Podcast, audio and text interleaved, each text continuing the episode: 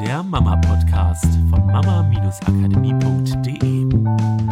Halli, hallo zum Mama-Podcast. Hier ist die Katrin. Und hier ist Miriam. Und heute gibt es das Thema, was wir für letzte Woche geplant hatten. Und ich gebe mir ganz viel Mühe, Miriam nicht abzulenken. So, was ist das? Das Thema ist Trotzphase. Ich finde ja das Wort schon mal spannend, wenn wir uns das Wort anschauen. Also Trotz. Dem. Da ist ja ganz schön viel, trotzdem, genau. Da ist ja schon mal ganz schön viel Kampf drin, ne? Also das Wort Trotz hat ja schon irgendwie was von dagegen sein, von gegen die Eltern. Und ich glaube, genau deswegen ist irgendwie dieser Name auch manchmal so ein bisschen, leitet manchmal in die falsche Richtung. Ja, weil Kinder grundsätzlich, sie sind Teamplayer, sie wollen nicht irgendwie gegen die Eltern arbeiten, sondern ihr könnt euch erstmal ganz, ganz sicher sein und ich glaube, das ist das Wichtigste, was Schreibt wir auch, euch das hinter die Löffel, Leute. Was wir auch immer mal wieder im Podcast erwähnen, dein Kind geht nicht in die Ecke und will dich ärgern. Das ist es nicht und das wird es nie sein, weil sie sind Teamplayer. Wenn irgendetwas ist, was bei euch nicht passt und das Kind trotzig, also wütend ist oder vielleicht sogar irgendwann aggressiv wird, das kann alles sein. Oder auch in der Pubertät sich gegen euch auflehnt. Genau, das tut es nicht, weil es euch nicht lieb hat, sondern das möchte autonomer werden. Und ich glaube, ja, viele Eltern haben davon gehört und sie wissen, dass die Trotzphase nicht die Trotzphase ist, sondern eine Phase der Abnabelung und eine Autonomie und dass es gerne selber Sachen machen möchte. Nur heute geht es uns darum, dass ihr das ein bisschen tiefer versteht mhm. und nicht nur einfach wisst.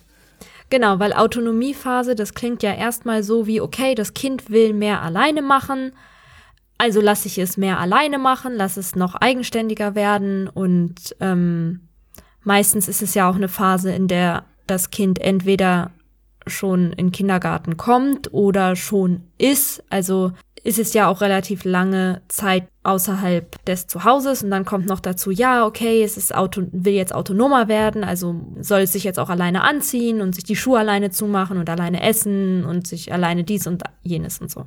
Und das kann halt natürlich auch nach hinten losgehen. Genau, es geht nicht darum, von dem Kind zu erwarten, dass es auf einmal ganz viele Sachen alleine macht, damit man sozusagen diese Trotzphase umschifft zum Beispiel, sondern es geht darum, das Kind als autonome Persönlichkeit mehr und mehr zu sehen und kennenzulernen. Wie weit mhm. ist es in dem Moment? Also was kann es und möchte es tun, ohne dass ich zu viel von ihm erwarte, weil das ist das, was Miriam meint, was nach hinten losgehen kann, dann überfordere ich das Kind mitunter. Und auch zu sehen, dass es nicht nur in dem, ich will die Schuhe alleine zubinden oder ich will das in den Geschirrspüler stellen, nicht nur das autonom sein ist, sondern Kinder fangen halt schrittweise an und das geht bis zum bis dreieinhalb Jahre regulieren sie sich ja zum Beispiel, das nur als Beispiel, mhm. am Körper der Mutter oder eines äh, sehr verbundenen anderen Menschen. Und auch da wird es sozusagen immer autonomer. Es versucht, Emotionen immer mehr selber zu regulieren. Mhm. Und das ist alles schrittweise, das ist nicht von heute auf morgen. Und auch da zu sehen, deswegen kann es halt auch manchmal zur Überforderung kommen, weil einfach die Emotionen noch so stark da sind. Es versucht aber selber die Emotionen zu regulieren. So kann man sehen, diese Autonomiephase ist nicht nur dafür da, eigenständig zu mhm. werden mhm. und alles selber zu machen, sondern das hat halt auch mit Regulation zu tun, mit Sinnhaftigkeit zu tun. Es will immer mehr Sinn in der Familie finden. Hm. Also sagen wir mal so, es ist so ein bisschen wie das Kind erreicht ein neues Level, wie im Computerspiel, und das nächste Level ist wieder ein bisschen schwieriger zu meistern. Nicht schwieriger im Sinne von schwer und anstrengend, aber halt, es braucht neue Fähigkeiten, es muss neue Fähigkeiten entwickeln. Wenn es die gemeistert hat, dann wird es durch diese Fähigkeiten autonomer sein als vorher. Aber nur weil es eine Autonomiephase ist, heißt es noch lange nicht, dass das Kind in dem Moment schon in der Lage ist, diese Autonomie auch zu meistern. Und auch, also das Kinderga äh, Kind kommt in die Krippe oder in den Kindergarten oder wie auch immer, auch da, also wenn das Kind in den Kindergarten kommt, ganz ehrlich, das ist ein Riesenschritt in die Autonomie. Ja, Aber den, mega. Diesen Schritt drücken wir sozusagen ja den Kindern auf. Hm. So, es kann sein, dass sie nach Hause kommen und ein Teil der Familie sein wollen und viele Sachen alleine machen wollen. Es kann aber auch genau das Gegenteil sein, dass sie weil wieder dieser zum Schritt Baby werden in Häkchen, genau, was ja viele auch haben, wenn ein Geschwisterchen ankommt, dass sie auf einmal wieder auch genauso kuscheln wollen, auch wie ein Baby durch die Gegend getragen werden wollen. Genau, weil dieser Schritt in dieser Autonomiephase ja. einfach ein riesengroßer ist, wo wir die Kinder sozusagen reinschieben. Hm. Und deswegen, ja, Trotzphase ist halt nicht Trotzphase. Ja, ich fand es schön, was du am Anfang gesagt hast.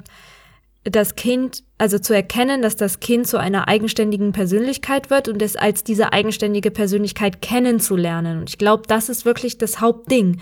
Dieses, eigentlich diesen Begriff Trotzphase in den Müll zu schmeißen und zu sagen, nein, ich lerne mein Kind kennen, weil eine Trotzphase ist genauso was Individuelles wie jede andere Phase auch. Das eine Kind ist in einer Trotz, also trotzt in Häkchen, weil es sagt, Mama, jetzt lass mich doch auch mal alleine machen, weil die Mama vielleicht dem Kind immer viel hilft und viel abnimmt.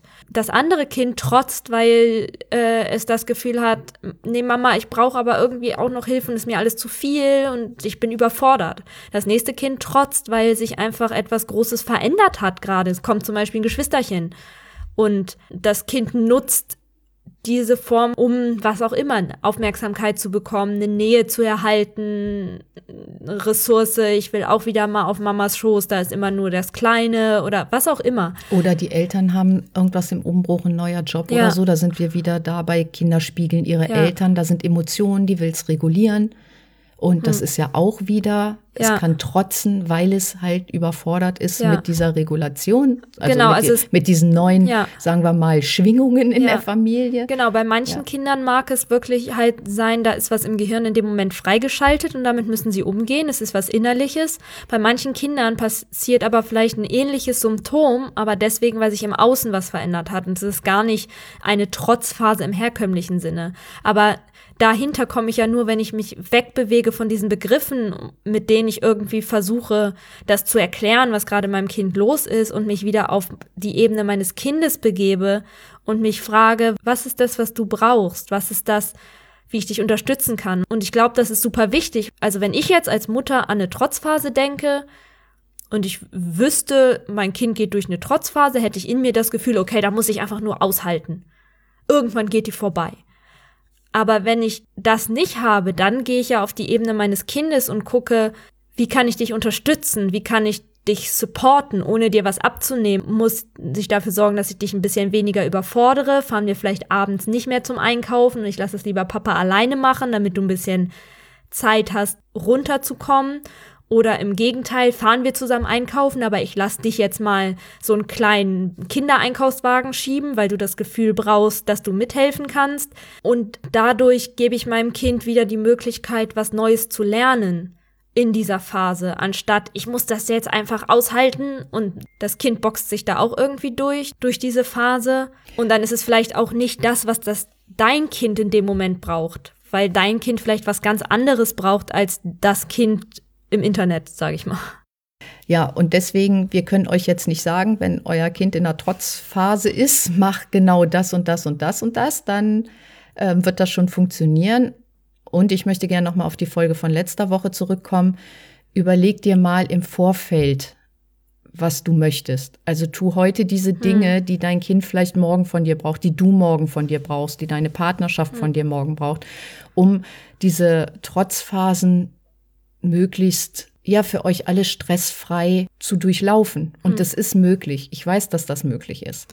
Ja, und ich glaube, das ist halt auch für uns deswegen wichtiges Ziel von unserem Kurs, dass du immer einen Schritt voraus bist, sag ich mal. Durch die Arbeit, wie wir in dem Kurs an die Sachen rangehen, hast du halt so eine klare Linie, dass du erstens schon viel eher auf die ersten Anzeichen reagierst, da wo andere noch nicht mal wahrnehmen, dass es vielleicht in Richtung Trotzphase gehen könnte, falls es sie überhaupt gibt, bist du schon dabei, so in Kontakt zu, zu, deinem Kind zu sein, dass du da schon merkst, was dein Kind braucht, sodass es vielleicht tatsächlich gar nicht in diese Phase kommt. Und das gilt für alle anderen Phasen auch.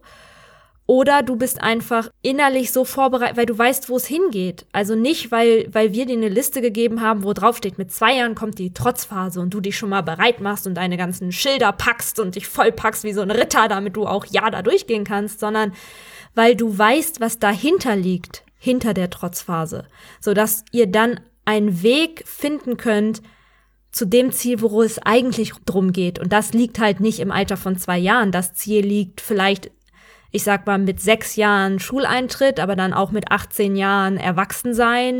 Und wenn das Kind halt in, der, in dieser Phase auch gewisse Fähigkeiten nicht lernen kann, dann wird es ein Leben lang danach suchen müssen, diese Fähigkeiten nachzulernen. Und dann kommt der, wie heißt das, Backfire also in der Pubertät zum Beispiel, wenn das Kind dann versucht, da das nachzuholen, was es mit zwei Jahren nicht gelernt hat. Dieses innerlich am Suchen sein.